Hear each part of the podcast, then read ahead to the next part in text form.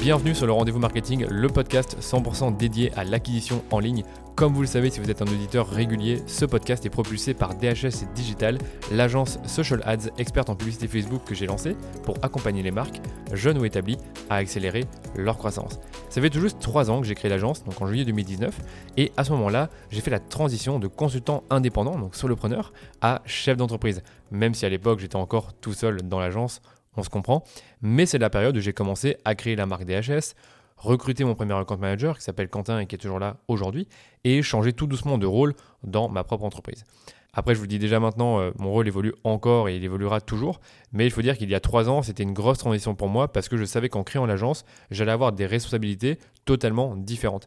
Et c'est ce dont je vais discuter aujourd'hui avec vous, puisque je réponds à une question que m'a posée Romain Morio et avec qui j'ai eu l'occasion de travailler il y a 4 ans, quand j'étais encore consultant spécialisé Facebook Ads. On va d'abord commencer par une remise en contexte. Donc moi j'ai commencé comme consultant euh, indépendant il y a 3 ans et demi, donc début 2018. Je me suis lancé comme consultant et j'ai commencé à monétiser mes services de, euh, consultant, c'est-à-dire j'ai euh, proposé du, coaching, de la gestion de campagne et également un peu de formation en présentiel. J'ai commencé à générer de plus en plus de revenus, c'est-à-dire en une bonne année. Je suis passé de 0 à plus ou moins 10 000 euros par mois de revenus.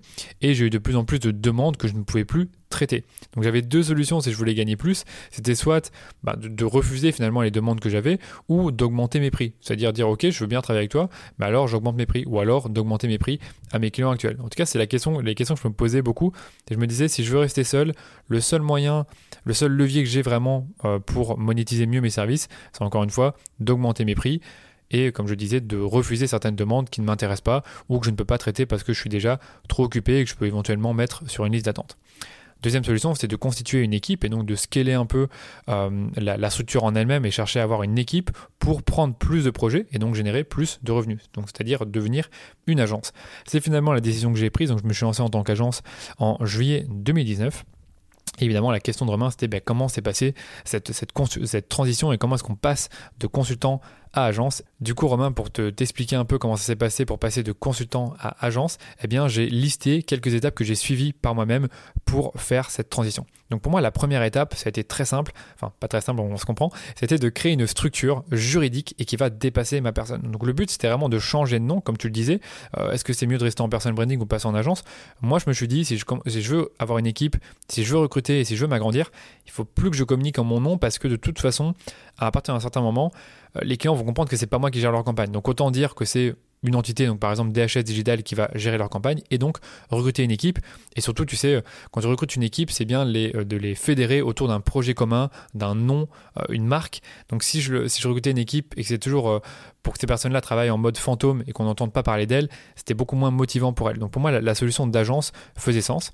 Et ce qu'il faut vraiment comprendre, c'est que l'agence, ce n'est plus toi. C'est-à-dire tu vas créer une entité qui dépasse ta personne, qui est différente, d'où le fait que je te parlais d'avoir une entité juridique différente.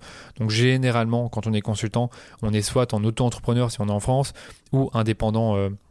En, personne physique en Belgique, euh, quand tu passes en, tant qu'agence, c'est mieux d'avoir ta société, avoir un nom distinct, avoir une structure juridique qui est différente pour te protéger, euh, toi et même tes, salariés. Et du coup, c'est un peu ce que j'ai fait. Donc, euh, c'est que j'ai créé la, société en juillet 2019, j'ai été déposé les statuts, j'ai payé un notaire pour tout ça, et ça a pu se faire assez vite. En fait, au moment où j'ai pris la décision, je pense c'était fin mai, et début juillet, la, la société, elle était constituée. Il faut également comprendre qu'il y a une grosse différence avec le statut de freelance parce que quand tu es freelance, les clients te contactent pour travailler avec toi. Alors que quand tu es en tant qu'agence, ils te contactent pour que ton agence, donc un groupe de personnes, les accompagne. Donc il y a vraiment cette notion d'externaliser une compétence à une équipe. Donc, par exemple, la publicité Facebook, dans notre cas, ben, les entreprises qui nous le délèguent ben, savent très bien qu'elles ne vont pas forcément le gérer en interne parce qu'elles n'en ont pas envie, parce qu'elles n'ont pas forcément envie de recruter une personne ou, ou une équipe rien que pour ça. Elles préfèrent passer par une agence qui va justement créer des campagnes, éventuellement créer le contenu, faire de la vidéo, mais qui va en tout cas faire cette prestation pour le compte de l'entreprise. Deuxième étape, pour moi, c'est que quand tout est fait, quand les statuts sont posés, quand la société est créée, il faut tout doucement que tu commences à communiquer en tant qu'agence. Et donc finalement, tu n'es plus consultant et donc tu vas faire une refonte de ton identité. Par exemple, sur LinkedIn, plutôt que de mettre euh, consultant marketing digital, tu vas peut-être mettre euh, CEO et fondateur de l'agence XYZ. Nous aidons les entreprises à augmenter leurs revenus euh, avec la pub Google, par exemple. Donc tu n'es plus consultant, il faut vraiment mettre en tête que tu n'es plus consultant quand tu parles à un client. Ce n'est plus toi le consultant, tu es le fondateur et le CEO d'une agence et tu vas vendre une prestation de service que ton équipe va, bah, va, va pouvoir remplir. Étape numéro 3, tu vas en parler à tes clients. Donc ça c'est un truc que j'avais pas pensé euh, tout de suite. Donc c'est que tu vas leur expliquer que tu as créé ta propre structure et que tu es en train de monter une équipe de personnes compétentes et que tu vas former. Il faut bien que tu rassures tes clients et que tu leur dises que la personne qui va s'occuper de leur compte bah, va être formée par toi et donc va donc avoir les mêmes compétences et euh, sera bah, tout, à fait à même de, gérer les campagnes comme toi tu les gérais auparavant. Et tu peux même dire en fait finalement, moi j'étais de plus en plus occupé et j'ai l'impression que je faisais du moins mon travail qu'auparavant.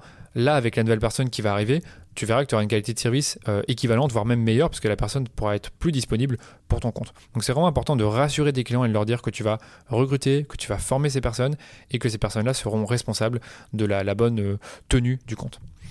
Étape numéro 4, ben, tu vas justement recruter un ou plusieurs profils opérationnels. Donc moi j'avais commencé par recruter un seul profil qui était, euh, enfin qui est toujours Quentin Vermersch et qui gère des campagnes chez DHS Digital. Donc il a directement été nommé compte manager et au fur et à mesure du temps je l'ai mis sur les comptes. Donc au début il travaillait sur les comptes avec moi et puis après ben, quand il est, devenu suffisamment bon en Facebook Ads et autonome, ben, je l'ai mis tout seul sur des comptes et ainsi de suite. Et si jamais vous vous posez des questions sur le recrutement, sachez que j'en ai parlé dans la chronique numéro 15 du podcast où je vous explique de A à Z le processus que je suis pour recruter des profils et players. Étape numéro 5, eh bien, tu vas former la personne euh, qui t'a rejoint, tu vas la présenter à tes clients, tu vas déléguer tout doucement le travail comme je te le disais. Et euh, ce que je te conseille, c'est de rester présent auprès de tes clients. Donc ça va faire bizarre en fait si tu disparais. Donc autant toujours être présent, mais ne plus faire le travail opérationnel au fur et à mesure du temps. Au début, il est tout à fait normal bah, que tu continues à le faire, mais que tu as une personne à côté de toi qui regarde ce que tu fais et qui va essayer de comprendre tout ce que tu fais. D'ailleurs, j'en profite pour dire que si jamais tu as développé ton propre, euh, ta propre formation et que tu la vends, c'est parfait parce qu'en fait, tu vas pouvoir la donner aux nouveaux membres de ton équipe pour qu'ils puissent se former. Donc moi, c'est un peu ce que j'ai fait avec la formation Facebook Ads Academy, c'est que comme c'est une formation super complète sur les Facebook Ads, eh bien, dès que j'ai une personne qui arrive, je, la forme euh, via ma formation, je lui donne également des contenus supplémentaires, mais déjà avec ma formation en elle-même, elle peut déjà être formée à mes méthodes. Et ça, c'est plutôt bien parce que ça facilite le process de formation des équipes. Et sache qu'il y a beaucoup d'agences où, euh, je vais pas citer des noms, où les, personnes euh, qui arrivent ne sont pas forcément bien formées. On va leur donner un petit programme de formation rapide mais je pense que c'est hyper important dès le départ, quand tu recrutes une personne, de l'accompagner pendant plusieurs mois pour qu'elle soit bien formée et soit ben, finalement euh, opérationnelle et ait le, même, scope de compétences que toi. J'allais dire également que dès que tu as un nouveau client, tu dois expliquer clairement à ton nouveau client que tu ne seras pas le point de contact principal, ni même la personne qui va faire la partie opérationnelle. Parce qu'encore une fois, même si, si euh, le client sait que tu es le fondateur d'une agence, il va supposer que tu vas gérer ces campagnes puisqu'il t'a pour la première fois au téléphone. Étant donné que généralement, quand tu as une petite agence, c'est toi qui vas vendre tes services et donc le client pourrait supposer que tu vas gérer ces campagnes. Je pense que c'est hyper important de dire dès le départ que tu ne seras pas la personne qui va gérer les, points, les campagnes et tu ne seras pas non plus le point de contact principal de ton client tu seras toujours là, mais tu ne seras pas le point de contact principal. Donc voilà pour moi les, vraiment les cinq étapes à suivre pour passer de consultant à agence. Donc je répète, première étape, on crée la structure. Deuxième étape, on va mettre à jour un peu toute sa communication, son identité. Troisième étape, bah, on finit par le dire à, nos clients. On l'explique, voilà, on a une nouvelle structure, euh, on change un peu, on va recruter. Étape numéro 4, bah, tu recrutes. Étape numéro 5, bah, tu formes la personne, tu l'introduis à tes clients, tu fais un onboarding et tu finis par déléguer ce que tu faisais auparavant. Voilà pour cette partie. J'ai maintenant te donner les pour et les contre, donc c'est-à-dire les points positifs et négatifs du fait de passer de consultant à agent. C'était super cool de faire ce petit euh, travail d'introspection. Donc je vais d'abord te donner les points positifs. Euh, les points positifs, c'est que évidemment, tes revenus vont finir par augmenter si tu fais bien ton travail, si tu recrutes, si tu as de nouveaux clients, bah, tes revenus, ils augmentent. Attention, tu dois être attentif à tes marges, étant donné que maintenant tu as des employés et tu dois les, tu dois les payer. Donc, tu dois faire attention à ce que bah, les revenus qui, sont générés par tes prestations et le, montant des salaires que tu dois payer à ton équipe, bah, ça reste positif quand même, parce que si c'est négatif, c'est qu'il y a un problème. Euh, tu finis également par déléguer le travail opérationnel. Donc pour moi, c'est un point positif parce que au fur et à mesure du temps, pour la majorité des consultants, le travail opérationnel devient un peu moins intéressant parce qu'on l'a fait de nombreuses fois et donc comme on l'a fait de nombreuses fois, on finit par stagner et on finit par bah, avoir ce sentiment de répétition et de faire toujours la même chose. Troisième point positif, c'est que ton rôle change. Tu deviens un chef d'entreprise et ça c'est plutôt cool parce que c'est un rôle qui est très varié. Tu vas faire du marketing, tu vas faire de la vente, tu vas faire des opérations, tu vas faire du management, tu vas faire du recrutement, des finances et plein d'autres choses. Ce qui fait que comme ton rôle est très varié, généralement on s'ennuie pas. On a de la pression mais on s'ennuie pas. Quatrième point euh, positif, c'est que ton personal branding évolue. Comme je disais, tu n'es plus consultant, tu es chef d'entreprise. Et je trouve que le personal branding va super bien quand tu as une agence ou quand tu as je sais pas, une jeune entreprise e-commerce et que tu, es que tu as une marque forte, que tu continues à être présent sur les réseaux et être un influenceur, eh bien ça va t'aider dans le développement de ton entreprise. Et crois-moi, c'est pas parce que tu deviens CEO que tu vas, tu vas arrêter de créer du contenu et que ben, les personnes qui te suivaient auparavant vont arrêter de suivre ce que tu euh, publiais comme contenu. Les points négatifs maintenant, parce qu'il y en a évidemment, bah, le point négatif, euh, c'est un peu, un peu, je vais pas dire la même chose que le point positif, mais c'est que comme ton rôle change, tu deviens un manager et un leader. Et pour moi, c'est un peu négatif parce que tu, enfin, j'aime pas dire négatif, mais c'est que tu n'es plus seulement responsable de ta productivité à toi, c'est que tu dois être responsable de la productivité de tes équipes et de leur bien-être. Donc ça, c'est pas toujours facile à vivre parce que même quand toi, euh, t'es pas dans une super forme, t'es pas dans un bon mood, bah, tu dois être, tu dois justement être euh, dans le positif, tu dois être, euh, tu dois motiver tes équipes et surtout, comme je te disais, tu dois être responsable de leur productivité. S'ils ne sont pas productifs, c'est de ta faute. Donc ça, ça reste quand même un point négatif parce que tu as plus de responsabilités sur les épaules.